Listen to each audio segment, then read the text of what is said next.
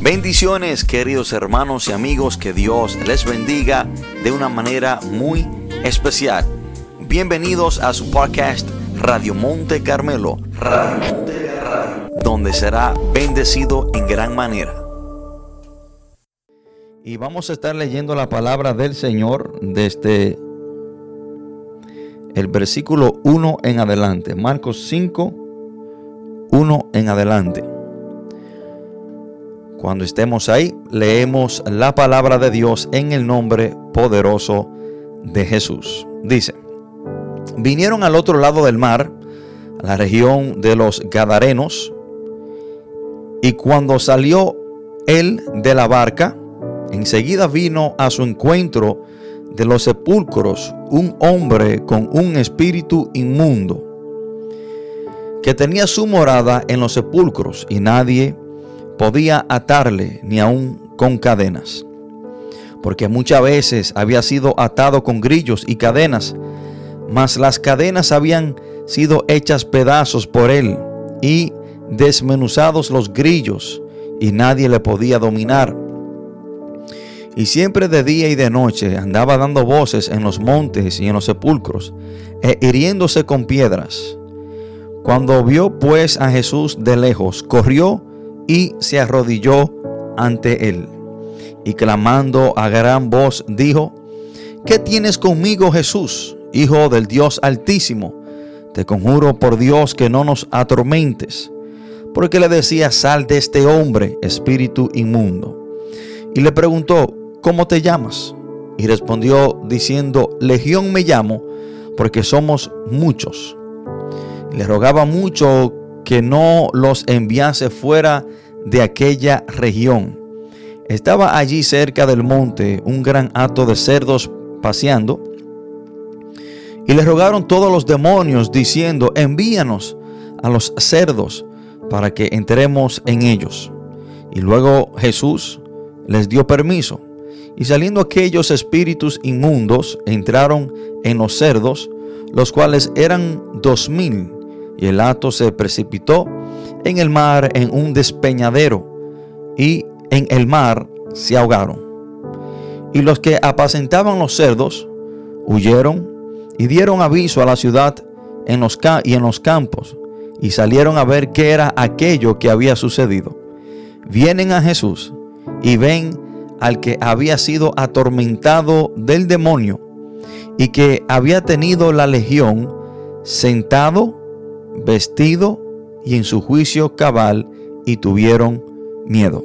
Oremos, Padre, en el nombre poderoso de Jesús. Te adoramos Dios, te bendecimos, te exaltamos y te glorificamos. Señor, a usted sea toda la gloria, toda la honra, todo poder, toda gloria. En el nombre poderoso de Jesús, Señor, nos humillamos ante su presencia, porque solo tú, oh Dios, eres digno de recibir toda la gloria, toda la honra. Solo tú, Señor, eres digno de que nosotros nos postremos y te adoremos a ti, oh Dios. Padre, en el nombre de Jesús, le quiero pedir que sea usted que abra nuestros entendimientos, nuestros corazones, para que su palabra, Señor, trabaje en nuestra vida, para que su palabra cause una transformación, un cambio en nuestras vidas.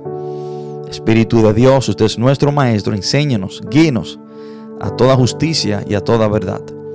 Padre, le pido que este mensaje no sea para herir a nadie, sino que sea un mensaje para bendecir, para edificar, para fortalecer, para instruir y para tu gloria y tu honra. Padre, todo esto te lo pedimos en el nombre poderoso de Jesús. Amén y amén. Hermanos, hoy quiero compartir este mensaje bajo el título Jesús te recibe tal como eres, pero no te deja igual.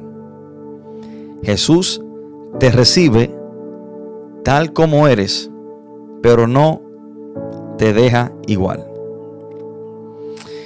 Y si hay una gran y poderosa verdad que el diablo no quiere que usted sepa, es que para venir a Jesús, para venir a los pies del Señor, no tenemos que venir a Él ya transformado o cambiado.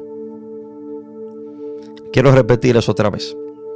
Si hay una verdad que el diablo no quiere que usted sepa, es que para venir a Jesús usted puede venir tal como usted está.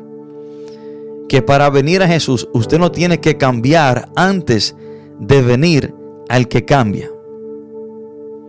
Y hablo de esto, hermano, porque hay muchas personas que cuando se le habla de la palabra, se le habla del Evangelio, se le habla de venir a los pies de Cristo Jesús, ellos dicen que ellos primero quieren cambiar sus vidas antes de venir al Señor.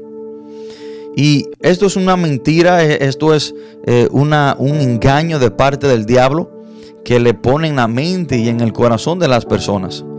Y si una persona espera cambiar antes de venir a Jesús, nunca va a venir al Señor. Porque en realidad, hermano, no podemos no podemos venir a Jesús transformado porque Él es el que transforma. No podemos venir a Jesús con una vida cambiada y transformada porque Él es el que transforma y cambia. Fuera algo injusto de que el Señor, el único que puede cambiar y transformar una vida, le pida al hombre que en su vida haya un cambio antes de venir al que cambia. Porque entendemos, hermanos, que solamente Jesús puede transformar, puede cambiar la vida de una persona. Por ende, el Señor no nos pide un cambio antes de venir a Él. Al contrario, el Señor nos recibe tal como somos, tal como estamos. Y Él es que transforma nuestra vida. Ahora, lo que si el Señor pide de nosotros es un arrepentimiento. O sea, que usted y yo debemos de reconocer que estamos mal. Hechos capítulo 3, versículo 19 dice la palabra, arrepentíos y convertíos para que vuestros pecados sean borrados. Lo único que el Señor pide de ti es un corazón arrepentido. O sea, que tú reconozca que lo que tú has estado haciendo está mal que tú reconozcas que tú has estado viviendo de espalda al Señor. Es lo único que Jesús pide de nosotros antes de venir a Él. Un arrepentimiento. Pero el Señor no te pide que cambies antes de venir a Él. Porque el Señor sabe que el único que puede producir un cambio en la vida de una persona es Él. Entonces, hermano, siento compartir esto porque he escuchado de muchas personas que, que no vienen a, las iglesias, no aceptan una invitación porque son personas que están viviendo una vida sumergido en el pecado. Y ellos dicen que, que no, que ellos no quieren venir a la iglesia porque ellos saben que están mal. Y ellos dicen que, que, ellos tampoco quieren venir a, a, los pies del Señor porque ellos no, no han podido cambiar. Y lo que debemos de entender y compartir esta gran verdad con las personas, hermano, es que Jesús te recibe tal como tú eres, pero Él nunca te dejará igual. El Señor te recibe con tus debilidades. El Señor te recibe con tus pecados. El Señor te recibe con tus problemas, con tus descontroles, con tus adicciones, con tus problemas. El Señor te recibe tal como tú eres pero te garantizo una cosa, que Él no te dejará igual. Hay muchas personas, hermanos, que creen que para venir a Cristo, ellos tienen que dejar el pecado con el cual ellos han batallado toda su vida. Hay personas que tienen unas luchas y unas batallas horrenda con el pecado y no han podido despojarse, no han podido, hermano, eh, desapartarse de ese pecado. Y nunca podrán porque sin Cristo no lo podrán hacer. Pero la realidad, hermano, es que si así fuera el caso, si una persona tuviera que, que dejar de pecar o si una persona tuviera que, cambiar antes de venir a Cristo, nadie hubiese venido a Cristo. Porque, hermano, es ilógico. Él es el que cambia. El que cambia no pide un cambio antes de venir a Él. Él nos dice que vengamos a Él tal como estamos y Él nos va a cambiar. Ahora, lo que sí debemos de tener, hermano, es un arrepentimiento, o sea, cambio de dirección, saber que estamos mal, reconocer que estamos mal. Hermano, fuera ilógico, fuera ilógico que un doctor, antes de usted visitarlo, le pida a usted que se sane. Es ilógico que antes de usted venir al hospital, el doctor te pida y te, y, te demanda de parte tuya que venga sano. O sea, que te sanes fuera del hospital antes de venir a él. Es ilógico. Y nosotros, hermanos, estamos enfermos. Y el que nos sana, hermano, del pecado es Cristo Jesús. Él no nos pide que nos sanemos antes de venir a Él. Él nos dice que vengamos tal como estamos y Él nos va a sanar. Hermanos, si pudiéramos cambiar antes de venir a Cristo, en realidad, entonces nadie tuviera la necesidad de venir a Él. Y entendemos, hermano, que el único que tiene la potestad, el único que tiene el poder, el único que tiene la autoridad para cambiar y transformar una persona es Jesús. Jesucristo es el único, hermano. No hay nadie ni nada en el mundo que pueda transformar una, una persona. Solamente el creador tiene la potestad y el poder para cambiar su creación. Hermano, le voy a repetir esto. Ninguna institución, ninguna religión, ninguna creencia, ningún otro personaje en la Biblia puede cambiar a una persona sino solamente Jesús porque Él es el creador. Y solamente el creador tiene la potestad para cambiar a su creación. Por eso, hermano, es que hemos visto personas que se han entregado en ciertas religiones, en ciertas creencias y han seguido diferentes eh, líderes espirituales y su vida aún siguen iguales. Hermanos, Creo que el endemoniado Gadareno es el personaje bíblico que estaba en la necesidad más grande de cambiar. Cuando nosotros analizamos la Biblia y leemos la palabra de Dios, creo que el, el, personaje bíblico que tenía la necesidad más grande de cambiar era el endemoniado Gadareno. Notemos las condiciones de este hombre. Notemos en qué condición estaba este hombre. Dice la palabra de Dios en el versículo 2.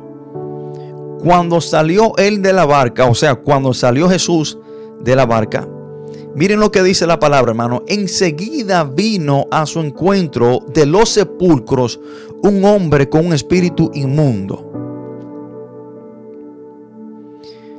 Dice la palabra de Dios, hermano, que este hombre vino enseguida a Jesús. O sea, que él vino a Jesús. Él vino a Jesús tal como él estaba. Y la condición de este hombre, hermano, era crítica. Yo creo que no hay una persona que esté en la condición que esté este hombre. Y él así, tal como estaba, dice la palabra que vino al encuentro de Jesús. Y se postra ante el Señor. Ahora, hay personas que dicen, bueno, no sabemos si fueron los demonios o si fue el hombre. Y yo creo, hermano, que aunque este hombre estaba poseído por los demonios, aún él en su subconsciente sabía que necesitaba del Señor. En su subconsciente él sabía que necesitaba del Señor. Aunque estaba poseído. Dice la palabra que este hombre vino a Jesús a su encuentro. Inmediatamente Jesús sale de la barca. Este hombre viene y se postra a sus pies. Vemos, hermano, que este hombre vino a Jesús tal como él estaba. Y la condición en la cual estaba este hombre era crítica, era lamentable. Dice la palabra, hermano, que este hombre estaba desnudo. Dice la palabra que este hombre lo amarraban con cadenas y con grillos, mas los demonios que estaban dentro de él rompían las cadenas y rompían los grillos. Dice la palabra que este hombre eh, tomaba piedras afiladas y él mismo se rajaba su cuerpo y se la pasaba, hermano, día y noche voceando en las calles, o sea, atormentado por estos demonios. Este hombre no tenía paz, este hombre no tenía descanso, este hombre no tenía vida, vamos a decir. Este hombre era rechazado, temido por la, la, sociedad, por sus familiares. De tal manera que lo tenían atado y él vivía en una cueva, en los sepulcros, en una tumba. Y lo que a mí me llama mucho la atención, hermano, es que el dato que la palabra nos dice, de dónde sale este hombre, dice la palabra en el versículo 2, que él salió de los sepulcros. De donde sale este hombre, literal y físicamente, representa su vida espiritual. Este hombre salió de los sepulcros, o sea, de una tumba. Acuérdense que para ese entonces enterraban a las personas en una cueva. Eso eran los sepulcros. Este hombre sale de una tumba. De donde sale este hombre físicamente representa su estado espiritual. Este hombre estaba muerto. Muerto espiritualmente. Hermanos, y debemos de entender que cualquier persona que aún no ha salido a Cristo, no ha salido a encontrarse con Cristo, está como el endemoniado gadareno, está muerto espiritualmente. Efesios capítulo 2, versículo 1 y 2, el apóstol Pablo le habla a un grupo de creyentes que estaban vivos, pero sin embargo le dice, ustedes en otro tiempo estaban muertos.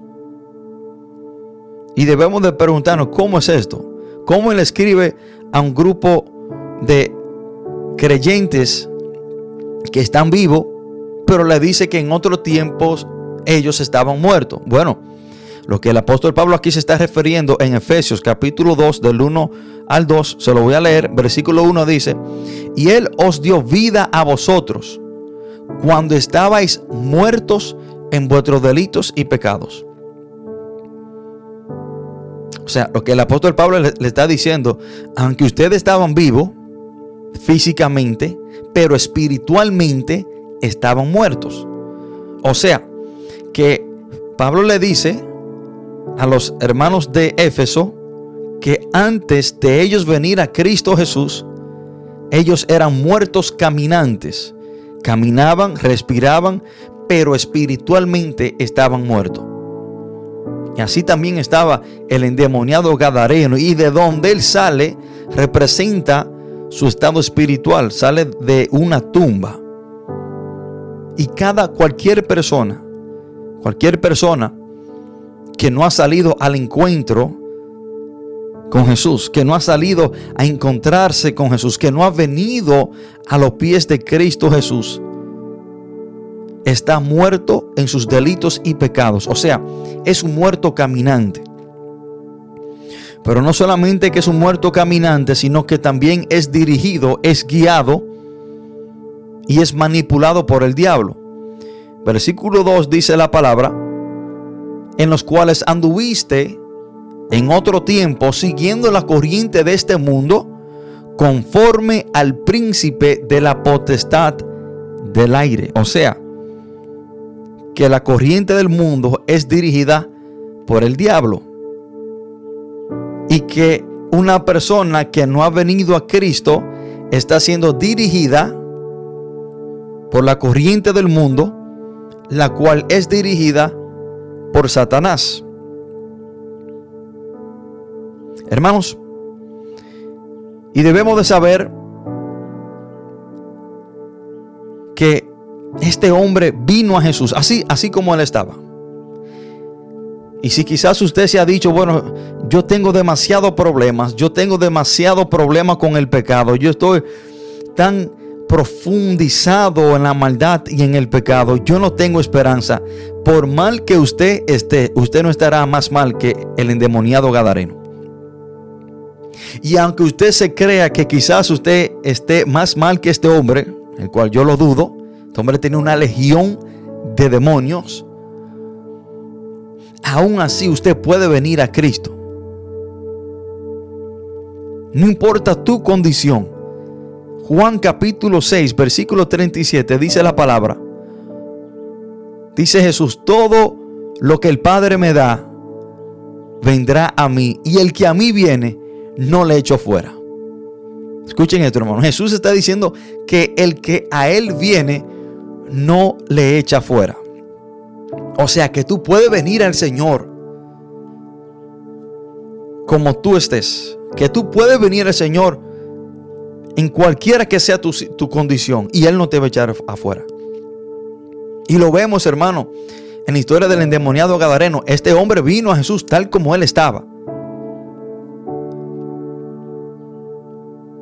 Personas que dicen no, que fueron los demonios, que fue bueno. Yo entiendo, hermano, que este hombre en su subconsciente sabía que necesitaba de Cristo. Y fue atraído al Señor. El Padre, el Padre llevó a este hombre a Cristo y Cristo lo recibió tal como él estaba.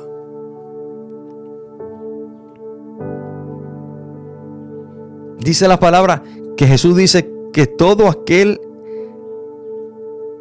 que a Él viene, Él no le echa fuera. O sea que tú puedes venir al Señor tal como tú estás, tal como eres. El Señor no te va a rechazar, no te va a echar fuera, pero sí te digo una cosa, que te va a transformar y te va a cambiar. Por mala que esté tu situación, por profundo que estés en el pecado, Cristo te recibe tal como eres. Pero sí te digo algo, que Él nunca te dejará igual. Y quiero decirle, hermano, que es imposible que una persona venga a Jesús y que quede igual. Escuche esto. Es imposible que una persona tenga un encuentro verdadero con Jesús y quede igual. Dice la palabra de Dios que después que este hombre, el endemoniado Gadareno, tiene un encuentro con Jesús, después que Jesús liberta, echa fuera a esos demonios, los cuales entran en unos cerdos, dice la palabra que los cerdos eh, se tiran por un despeñadero, una barranca, vamos así decir, y caen en el mar y mueren.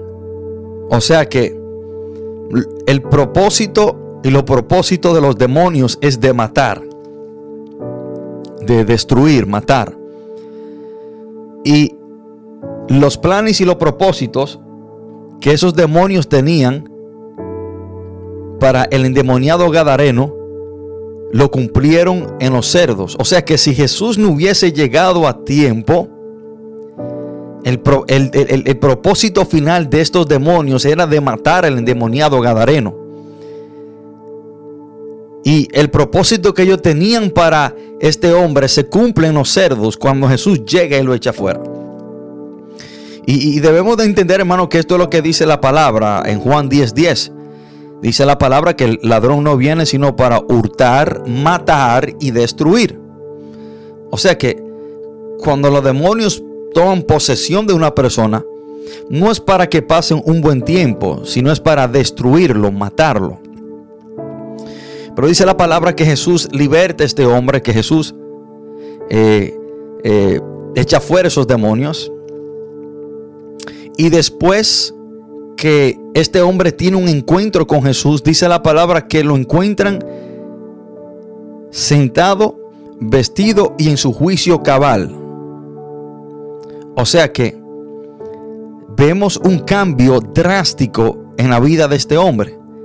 Y si la palabra dice que después de tener un encuentro con Cristo y Cristo liberarlo, lo, lo encontraron vestido, significa que antes andaba desnudo.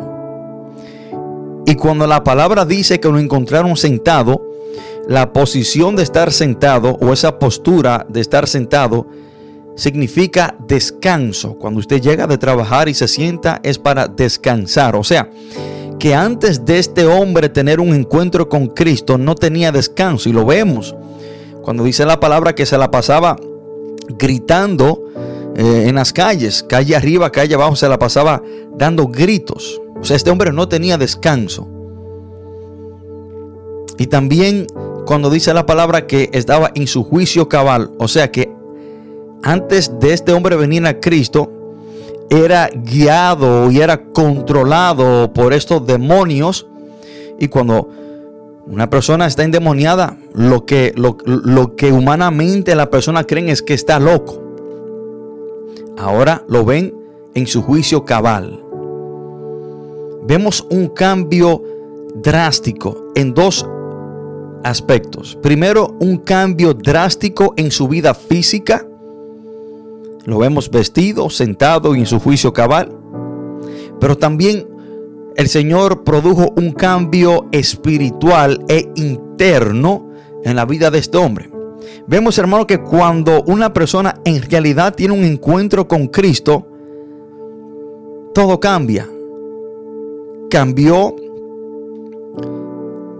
el estado físico de este hombre, pero también cambió el estado espiritual interno de este hombre. Lo físico cuando vemos que estaba sentado, vestido y en su juicio cabal. Y lo espiritual cuando dice la palabra en el versículo 18. Dice, al entrar en la barca, el que había estado endemoniado le rogaba que le dejase entrar, estar con él, perdón. Escuchemos esto. El que estaba endemoniado Ahora, este punto quiero aclarar, bueno, quiero presentarle este punto. Dice la palabra el que estaba endemoniado. El que estaba endemoniado. Yo quiero decirte que cuando tú vienes a Cristo, ya tú no serás, sino el que estaba. Ya tú no serás el adicto, ya no te, no te van a llamar el adicto, sino el que estaba atado a las drogas. Ya no te llamarán el ladrón, sino el que antes robaba. Ya no te llamarán el mentiroso, sino el que antes hablaba mentira. Es que Cristo cambia, Cristo cambia tu vida.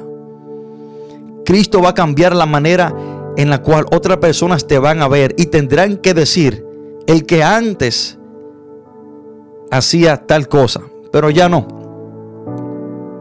Y dice la palabra que después que Jesús transforma y cambia a este hombre, este hombre le rogaba que le dejara estar con él. Mas Jesús en el versículo 19 dice, mas Jesús no se lo permitió, sino que le dijo, vete a tu casa, a los tuyos, y cuéntales cuán grandes cosas el Señor ha hecho contigo y cómo ha tenido misericordia de ti. Y se fue y comenzó a publicar en Decápolis cuán grandes cosas había hecho Jesús con él y todos se maravillaban. O sea, que Cristo también transformó el interior de este hombre. Este hombre, el endemoniado Gadareno, el que antes era rechazado, el que antes quizás era temido por la sociedad, ahora se convierte en, en, mi punto de vista, en uno de los evangelistas más grandes del Nuevo Testamento. Dice la palabra que este hombre salió a Decápolis. Decápolis era un conjunto de 10 ciudades. Y este hombre comenzó a predicar las grandes cosas que el Señor había hecho con él. Hermano, y miren el efecto que tuvo la predicación de este hombre. Dice, y todos se maravillaban. O sea, hermano, que el Señor no solamente cambió el físico de este hombre, lo, lo exterior, sino que también cambió lo interior. Porque para, para una persona predicar y para una persona hablar de Cristo, tiene que haber un cambio interior para que haga efecto en la vida de los demás. Ahora, este hombre que antes se la pasaba gritando en las calles, ahora se la pasaba predicando en las calles. Hermano, después que una persona tiene un encuentro verdadero y genuino con Cristo Jesús, su vida nunca será igual. Hermanos, quiero aclararle algo en este punto. ¿Por qué entonces hay personas que profesan, que dicen que son cristianos, pero sus vidas siguen iguales? ¿Por qué entonces conocemos de personas que dicen ser cristianos, o sea que han tenido un encuentro con Jesús y que quizás le han entregado su vida al Señor, pero su vida siguen iguales? Y lo que tengo que decirles a esas personas es que nunca en realidad tuvieron un encuentro con el Señor. Hermano, porque cuando una persona tiene un encuentro con Cristo, su vida tiene que producir cambios. Es imposible, escúchenme esto, es imposible que una persona tenga un encuentro con Cristo Jesús, con el Creador del cielo y de la tierra. Es imposible que una persona tenga un encuentro con el Dios encarnado y su vida siga igual. Es imposible. Y si dicen que tuvieron un encuentro con el Señor y su vida sigue igual, en realidad no lo tuvieron.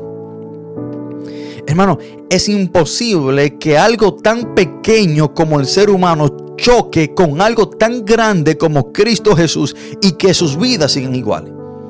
Es imposible que un mosquito choque con una patana cargada de cemento y de blog y que a ese mosquito no le pase nada. Es imposible.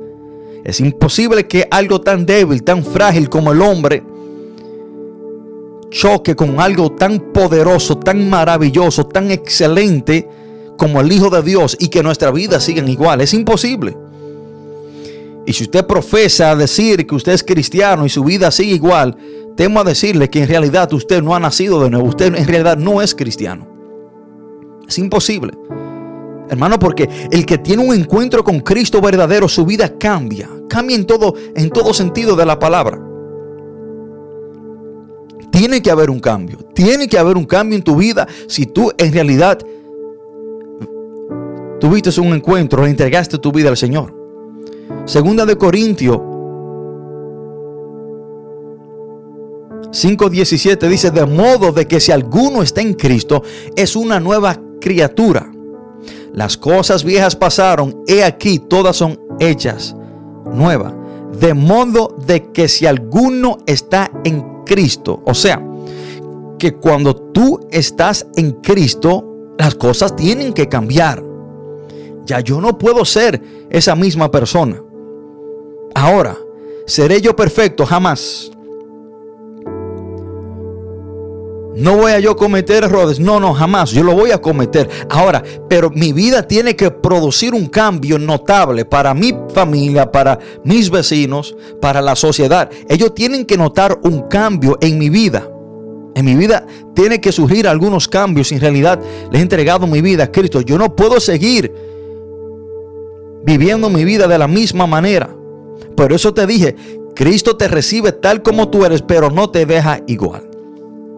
Jesús recibió al endemoniado Gadareno tal como él era, pero no lo dejó igual. Vemos, hermanos, un cambio en el físico de este hombre. Vemos un cambio en, el mundo físico, pero también vemos un cambio interno, en lo interior de este hombre. Cuando este hombre sale a predicar y el deseo de él es de estar con el maestro, pero el maestro le dice, no, no, no, ve a los tuyos y dile las grandes cosas que yo he hecho contigo en tu vida. Este hombre obedece, no argumenta con el Señor, sino que acepta la voluntad del Señor inmediatamente y va y cumple, cumple el mandato del Señor y comienza a predicar en Dicápolis, que es un conjunto de 10 ciudades. Y las personas se maravillaban de este hombre. Hermano, debemos de entender que el Señor nos llama con, perdón, el Señor nos llama con nuestras debilidades, con nuestras cargas. Pero es para quitárnosla. Mateo 11:28 dice la palabra, venid a mí todos los que estáis trabajados y cargados y yo os haré descansar. Y yo sé, hermano, que en el contexto de este versículo Jesús le estaba hablando a los judíos de las cargas, de, las leyes que los, los fariseos ponían sobre ellos. Pero también podemos ver este texto bíblico de un punto de vista espiritual, hermano. Porque el pecado es una carga. El pecado nos cansa, nos, nos trae cansancio fatiga, dolor, desesperación. Y esas cosas, hermanos, estamos llamados a entregársela al Señor. Estamos llamados a venir a Él con nuestras cargas, con nuestras desesperaciones, con nuestros problemas, con los pecados, hermanos, que, que tanto nos, nos, nos maltratan. eso es una carga. El Señor nos llama a venir a Él con esas cargas y el Señor te la va a quitar. No te dejará igual. No te dejará igual. Y debemos de saber, hermanos, que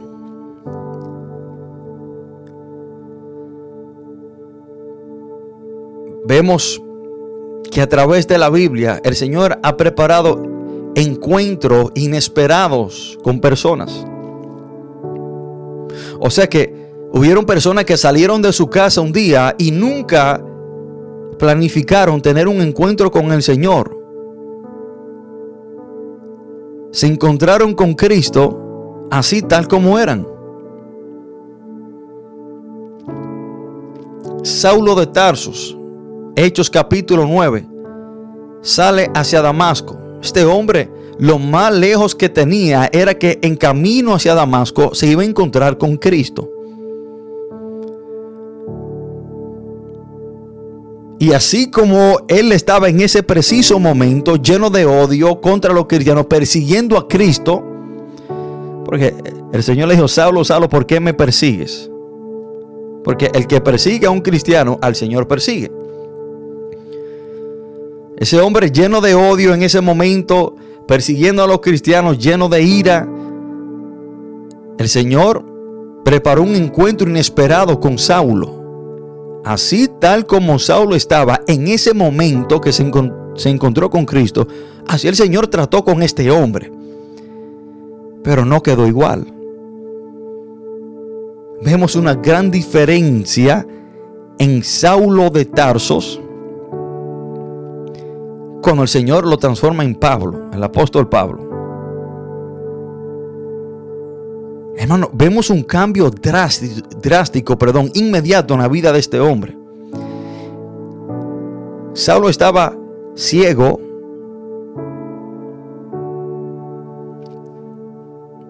En una calle llamada derecha, Dios, Jesús, envía a Ananías a orar por este hombre recibe la vista y dice la palabra, hermano, que inmediatamente Pablo comenzó a predicar. Inmediatamente eh, eh, este hombre recibe su vista, comienza a predicar. Vemos un cambio drástico.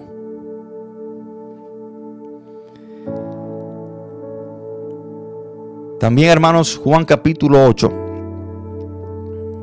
Jesús tiene un encuentro, prepara un encuentro inesperado con una mujer la cual fue sorprendida en el mismo acto de adulterio. O sea que esta mujer salió de su casa con el pecado en mente.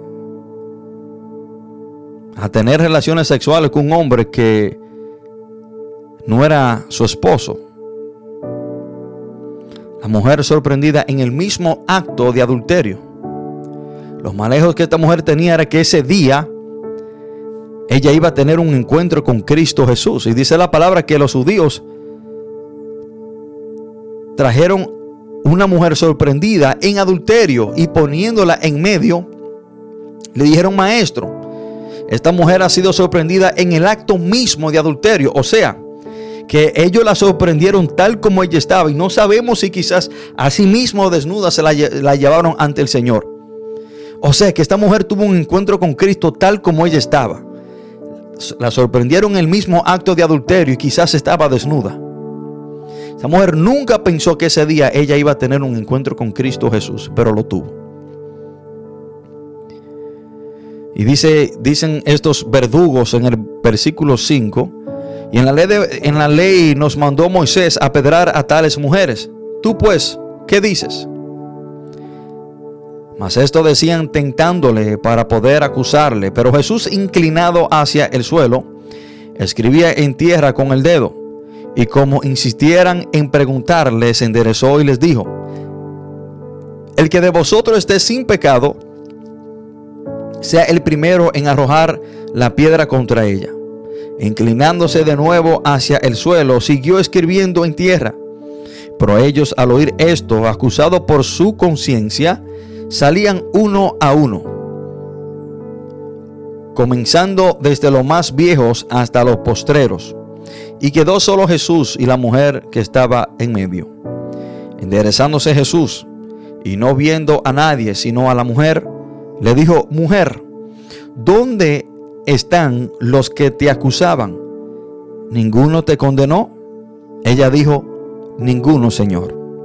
Entonces Jesús dijo, ni yo te condeno, vete y no peques más. Ahora,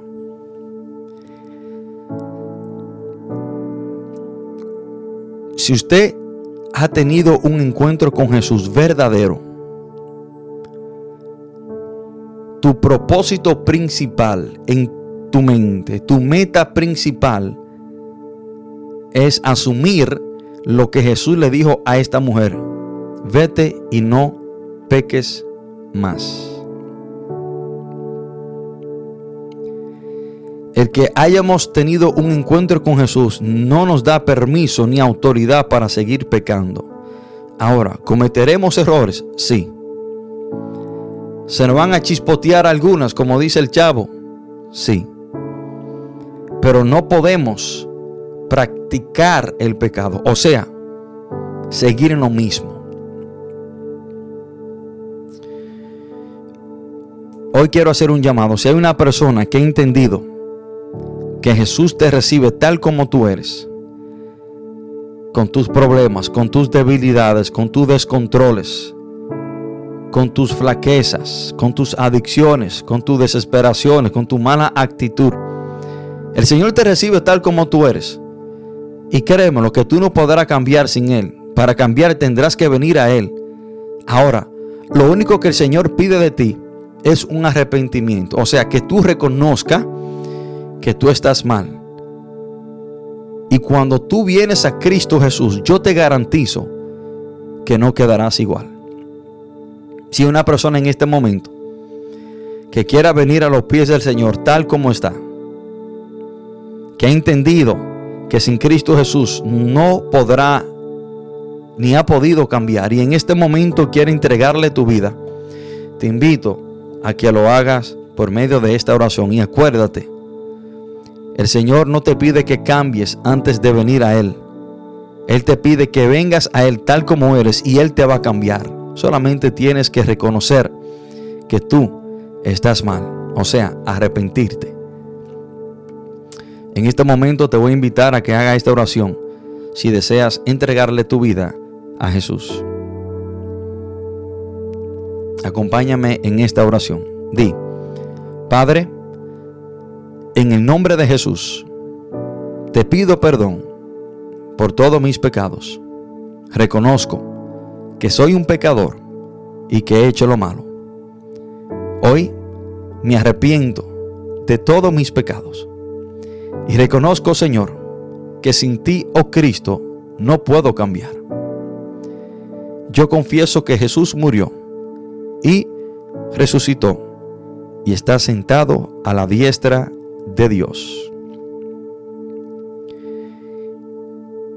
Y confío en Él y solamente en Jesús, la salvación de mi alma y vida eterna. Gracias Jesús por hoy recibirme tal como soy. Pero gracias te doy porque sé que usted Señor me va a cambiar. Padre, todo esto te lo pedimos en el nombre poderoso de Jesús. Amén y